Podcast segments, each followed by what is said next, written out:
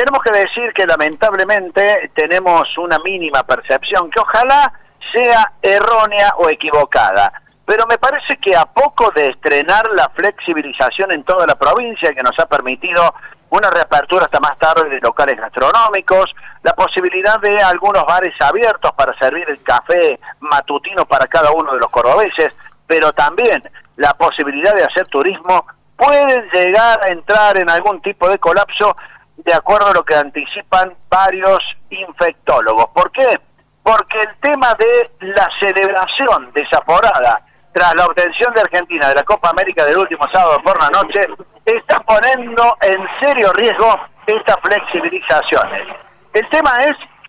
la actitud y al menos eh, el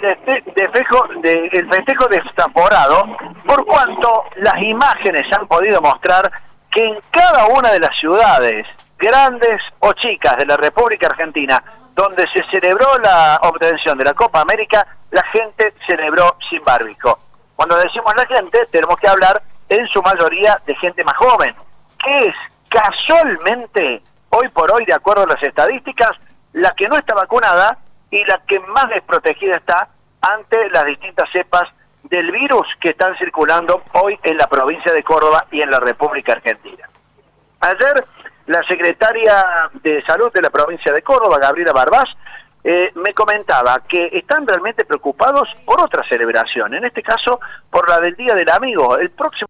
julio, eh, día martes, se va a celebrar esta fiesta tradicional ya en los últimos tiempos, en donde las juntadas están a la orden del día. Bueno, riesgo mayúsculo de alguna restricción porque se ha observado que el desmanejo y la falta de responsabilidad ha sido realmente muy importante. Ayer los contagios crecieron en Córdoba, 2.876 casos y temen algunos que en la jornada de hoy el número pueda ser mayor, aunque los infectólogos ya saben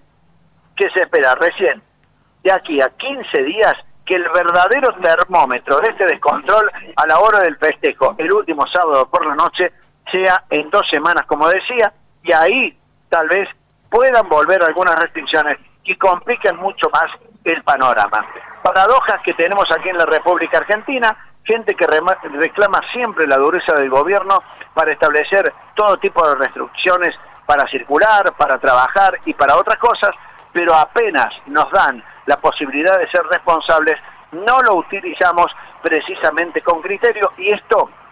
puede llegar a convertirse en una luz roja, insistimos, para la próxima semana. Todo dependerá del crecimiento de casos constatados en cada uno de los centros de testeos.